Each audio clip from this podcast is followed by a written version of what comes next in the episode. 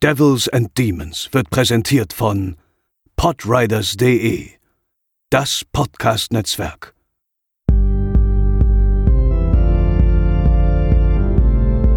They're coming to get you, Barbara.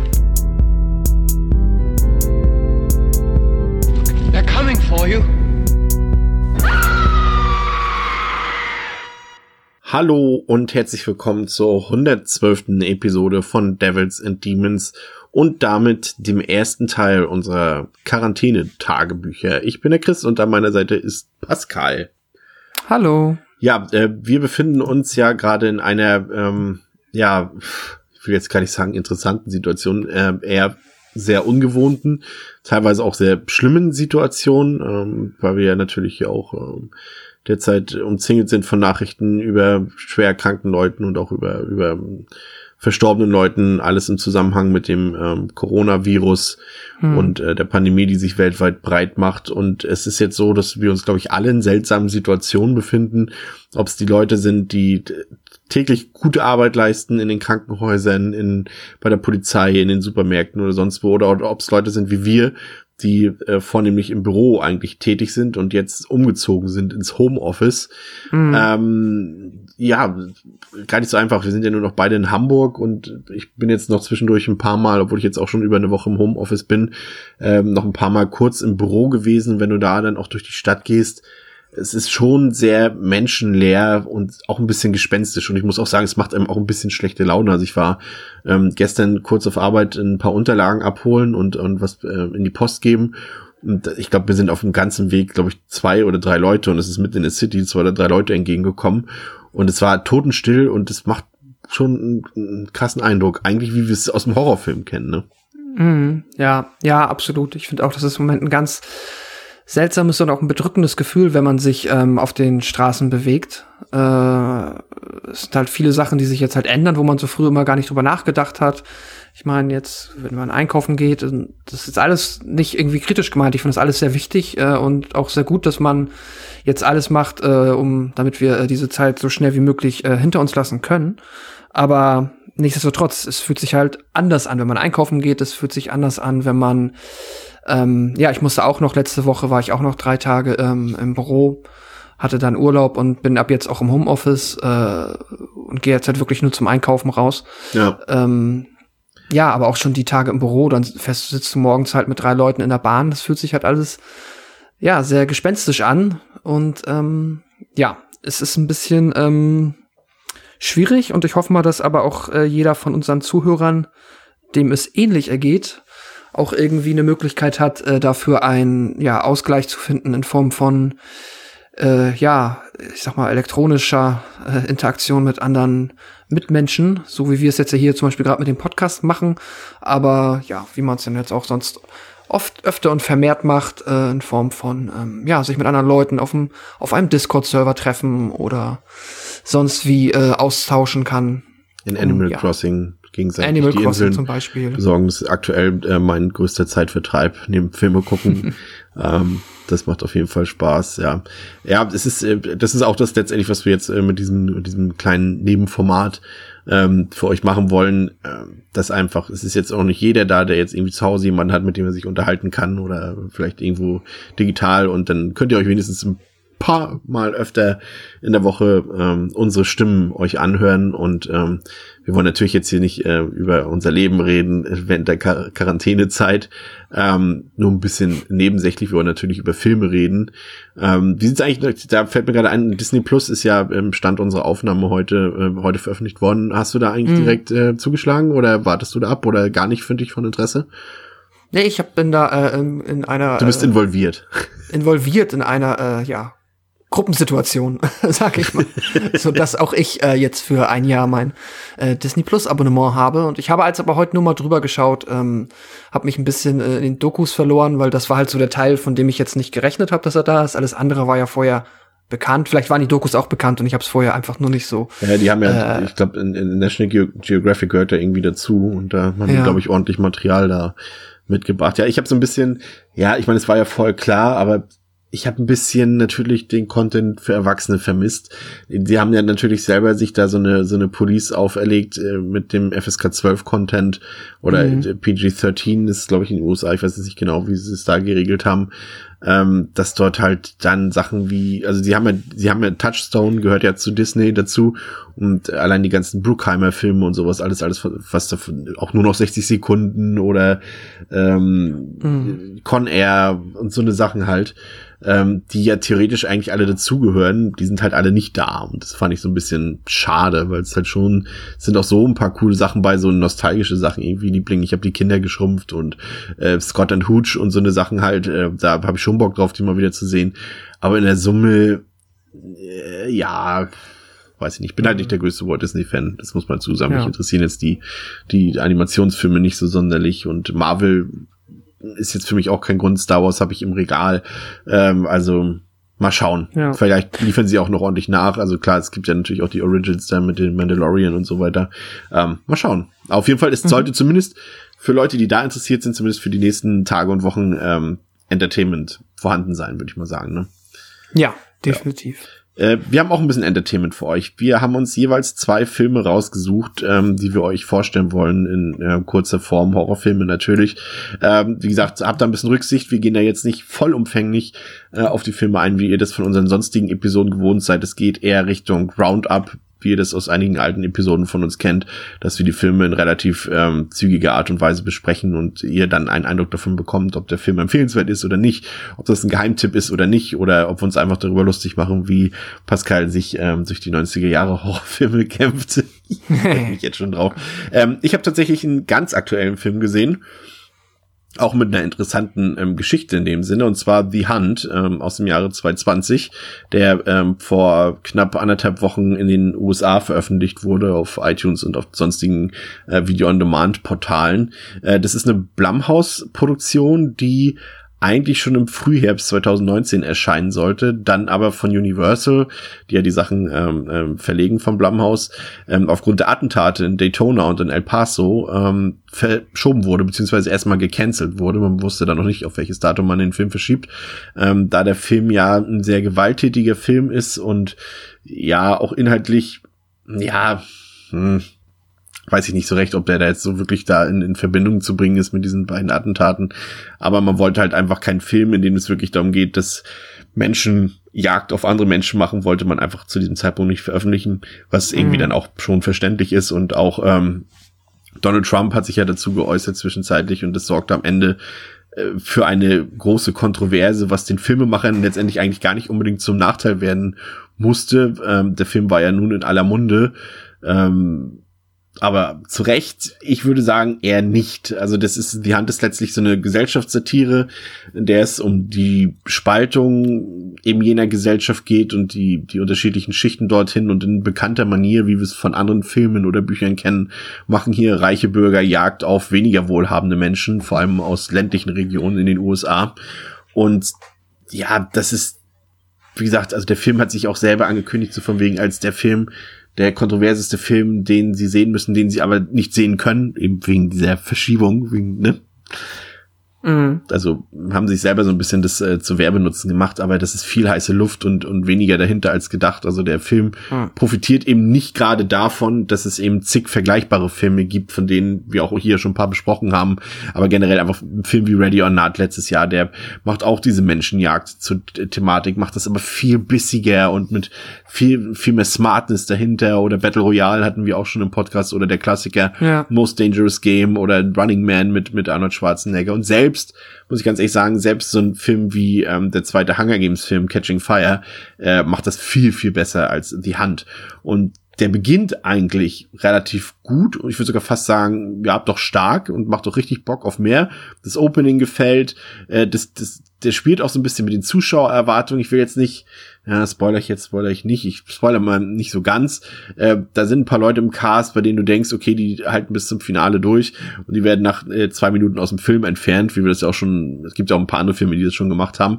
Ähm, und dann gibt es auch eine, eine, eine sehr tolle Szene in so einem Dorfkiosk dort. Da macht er auch richtig Spaß, der ist auch wirklich sehr blutig ähm, und auch sehr splatterig Ähm, äh, leider halt mit viel Wert auf CGI, muss man schon dazu sagen. Also gerade so die, die Schusswunden und, und, und generell Stichwunden und sowas, alles, das ist alles CGI-Blut, was da fließt. Gibt auch ein paar, ähm, handgemachte Sachen, aber hauptsächlich CGI. Wie gesagt, der ist blutig und, und, und hat auch ein bisschen Spatter zu bieten, teilweise auch geschmacklos. Aber ja, irgendwie die Story will halt nicht so zünden und nach knapp 30, 40 Minuten fällt der Film dann richtig steil ab. Ähm, ihm fehlt auch komplett der Humor so ein bisschen, also der hält sich für super clever und für super mhm. bissig, aber er ist es überhaupt nicht und äh, dann versucht er auch noch ein paar Twists zu machen, die aber irgendwie auch langweilig sind und vor allem auch die Inszenierung hat mich gestört, wenn ich da auch wieder an Ready or Not denke, der ja auch in tollen Farben getaucht war, der sich schöne Kameraeinstellungen ausgedacht hat und, und schönes Setting liefert. Und hier ist es alles sehr trist und sehr dröge. Da wäre einfach wirklich mehr drin gewesen. Also ich denke, ähm, Genre unerfahrene Zuschauer haben durchaus eine gute, unterhaltsame Zeit mit die Hand. Ähm, für mich ist das letztendlich einfach so, dass dort alle guten Ansätze im Laufe der Spielzeit verpufft sind und es einfach viel bessere Filme gibt in diesem Manhunt-Bereich und äh, vor allem ist der Film eins nicht und ich darauf habe ich halt die ganze Zeit gedacht, so jetzt muss auch was kommen. Der ist halt nicht kontrovers, aber so verkauft er sich halt, ne?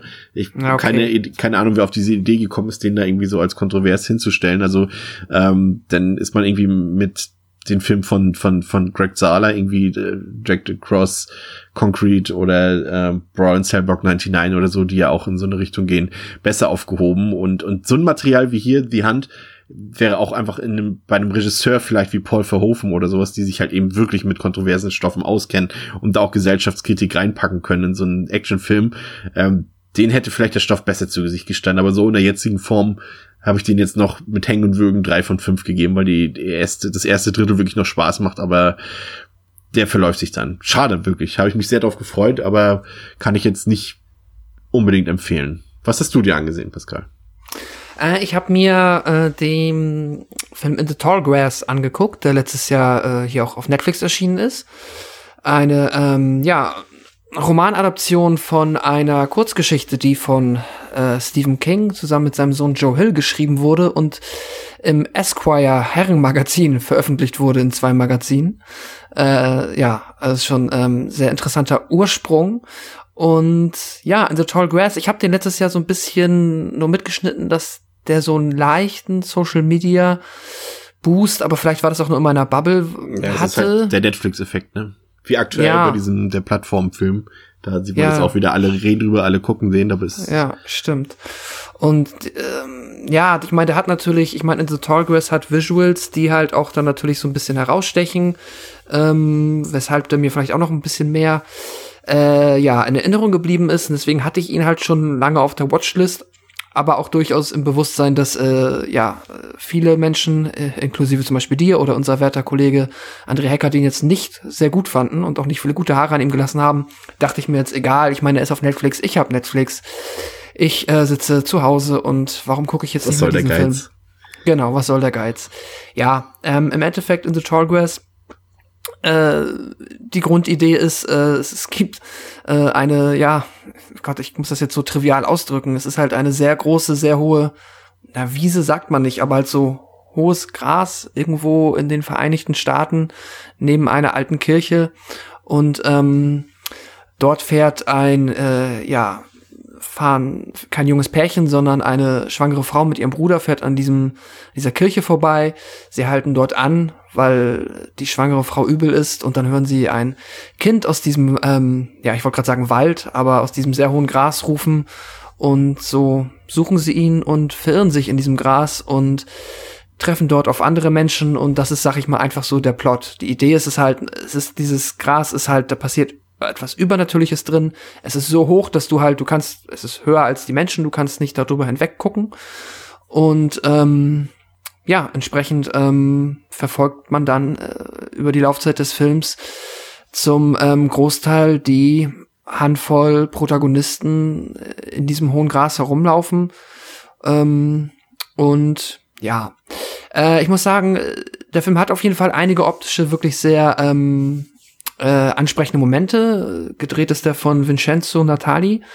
Und der sieht schon teilweise nicht schlecht aus. Also der wirkt jetzt auch nicht todesbillig produziert, wenngleich man natürlich auch sagen muss, es gibt nur ein Setpiece und das ist dieses ja, oder über, es gibt eineinhalb Set Pieces und das hauptsächlich ist halt dieses hohe Gras und so schön das auch ist und auch so atmosphärisch das unter Umständen sein kann und auch ab und zu ist, ähm, natürlich ist es eintönig auf Dauer. Und man merkt halt auch einfach, das habe ich aber bei ganz vielen ähm, Filmadaptionen von, gerade von Stephen King Kurzgeschichten, merkt man halt, dass da auch einfach das Fleisch fehlt äh, und auch nicht noch hinzugefügt wurde, um das halt auf 90 Minuten ja. oder auf einen 100 Minuten Film zu strecken.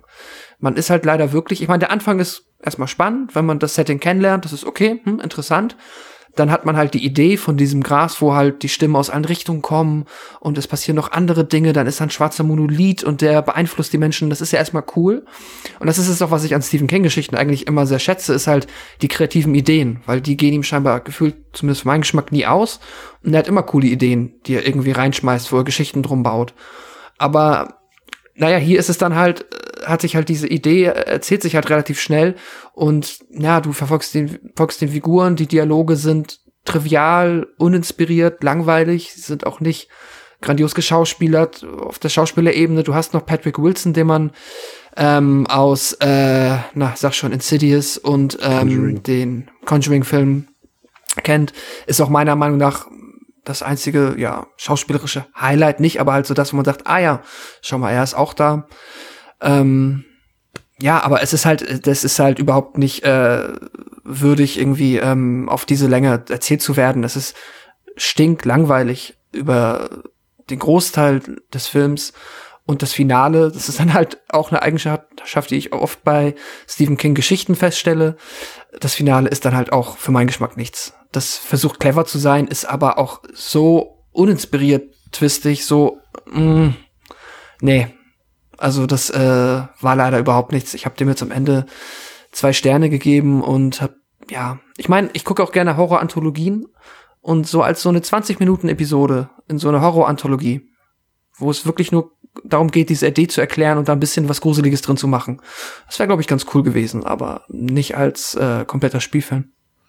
Ja, ich habe dem ja auch zwei von fünf gegeben, hast du ja schon erwähnt. Äh, ja, ist ein bisschen enttäuschend, weil Vincenzo Natali hat halt auch einen Film wie Cube gemacht, ähm, mhm. der halt ja auch wirklich gut ist und der auch aus wenigen Mitteln sehr, sehr viel macht. Und ja, aber das ist irgendwie nicht so. Ich fand das CGI nicht so. Der ist nicht gruselig, nicht so richtig, keine Spannung. Und lustigerweise fand ich gerade im letzten Drittel, der hat es noch minimal so ein bisschen rausgerissen, ähm, was bei dir eben nicht so der Fall war. Aber mhm. muss ich auch sagen, ist wieder eine von vielen verschenkten Stephen King-Verfilmungen, ne? ganz klar. Ja, das stimmt. Ich habe mir einen Film angesehen, den ich eigentlich gar nicht mehr so richtig auf dem Schirm hatte, zumindest nicht in dem Zusammenhang, ähm, dem ich ihn gleich stellen werde. Ich habe mir Cursed angesehen aus dem Jahre 2005. Ähm, das ist ein Film von Wes Craven tatsächlich, vom leider verstorbenen Scream und Nightmare on Elm Street Regisseur. Ähm, einer seiner weniger bekannten Filme und es ist tatsächlich ein Teenie-Werewolf. Werwolf. Werewolf. Teenie-Werwolf ähm, Slasher. Ähm, der, ja, das hatte ich gar nicht mehr auf dem Schirm, dass er nochmal so einen richtigen Teenie-Horrorfilm gemacht hat, Mitte der 2000er. Und es ist wirklich klassischer Teenie-Horror, auch wieder mit einer Schemeta-Ebene. Drehbuch geschrieben von Kevin Williamson, der eben auch zu Scream geschrieben hat. Und er hat halt so die typischen, die typische Rezeptur 2000er Jahre Teen-Horror, ne? Also eben so Kevin Williamson Meta-Humor drin. Ähm, auch wenn er hier vermutlich sein schwächstes Drehbuch abgeliefert hat, so College Rock Soundtrack. Äh, die Meta-Ebene, die ich angesprochen habe, dass da mal so eine Pinhead-Figur rumsteht im Hintergrund und angesprochen wird äh, irgendwie und so eine Sachen und du hast halt auch den typischen Cast. Ähm, da sind Leute bei wie Joshua Jackson aus Dawson's Creek, der hat dann so viel mitgespielt, der hat Shannon Elizabeth aus American Pie. Ähm, dann hast du aber auch ein paar echt gute Leute dabei. Christina Ritchie sieht man ja auch immer gerne. Jesse Eisenberg spielte tatsächlich äh, mit mhm. in der Hauptrolle sogar und spielt schon eins zu eins die Rolle, die er immer spielt. Leider war der Film auf ähm, Amazon Prime, das heißt, ich musste ihn im O-Ton, äh, nicht im O-Ton konnte ich gucken, sondern nur auf Deutsch und da hat auch schon seine Synchronstimme gehabt. 2005 war ich sehr überrascht von. Ähm, ansonsten Milo Ventimiglia spielt noch mit, der in Rocky Balboa mitgespielt hat oder in Serien eben Gilmore Girls als äh, äh Jazz sehr beliebte Figur. Oder in This Is Us hat er die Hauptfigur, äh, die Hauptrolle. Ähm, ja, ich, der Film hat mir überraschend gut gefallen, muss ich sagen. Also eben gerade, weil der Cast gut ist. Ich meine, Christina Ricci ist ja eh schon, ja, doch schon sehr hübsche Frau und gute Schauspielerin und, und der Cast ist wirklich gut. Und der hat mich einfach gut unterhalten, weil er ein sehr gutes Tempo hat, ähm, hat einen gewissen Witz, es ist halt schwierig für mich zu beschreiben, weil der für mich einfach Hm. gut war und der hatte einfach so einen Flow für mich.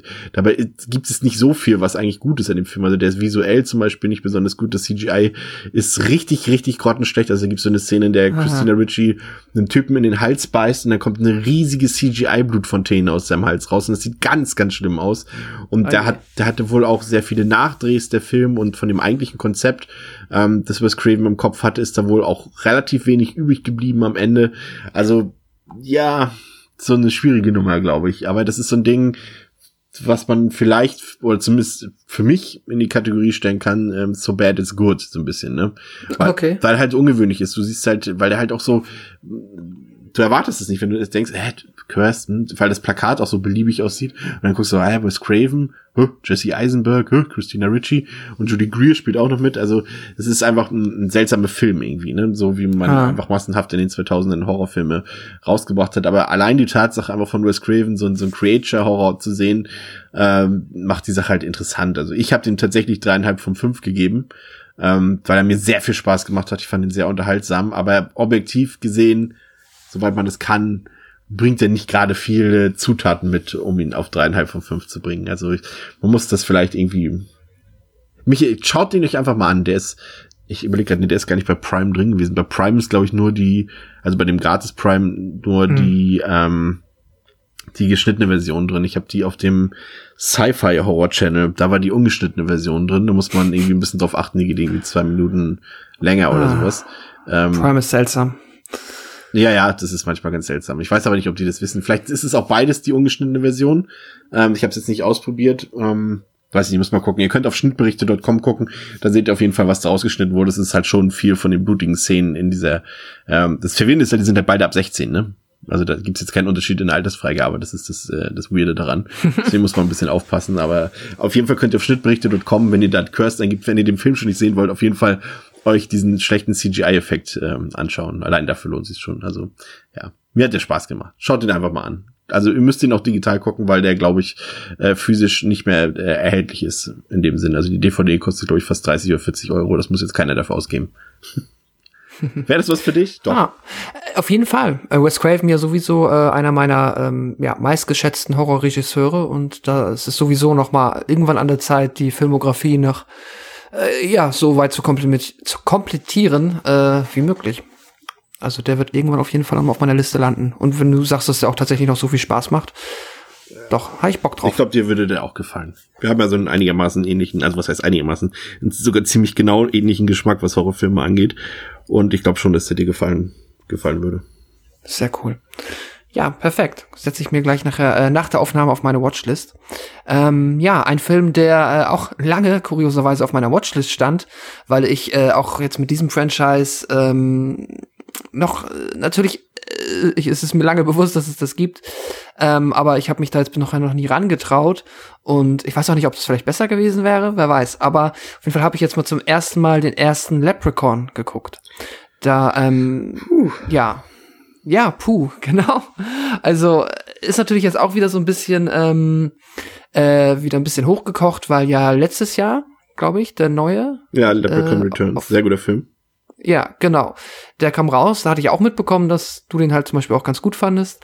Und Leprechaun kannte ich halt vorher immer nur als, na gut, mir ist klar, dass es da um den, um den Leprechaun geht.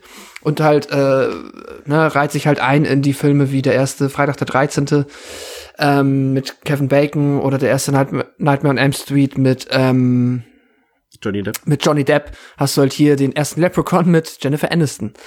Und ähm, entsprechend ja, einer der Filme, die den Grundstein einer Karriere legen sollten. Aber warum das hier der Fall war, kann ich dir auch nicht sagen.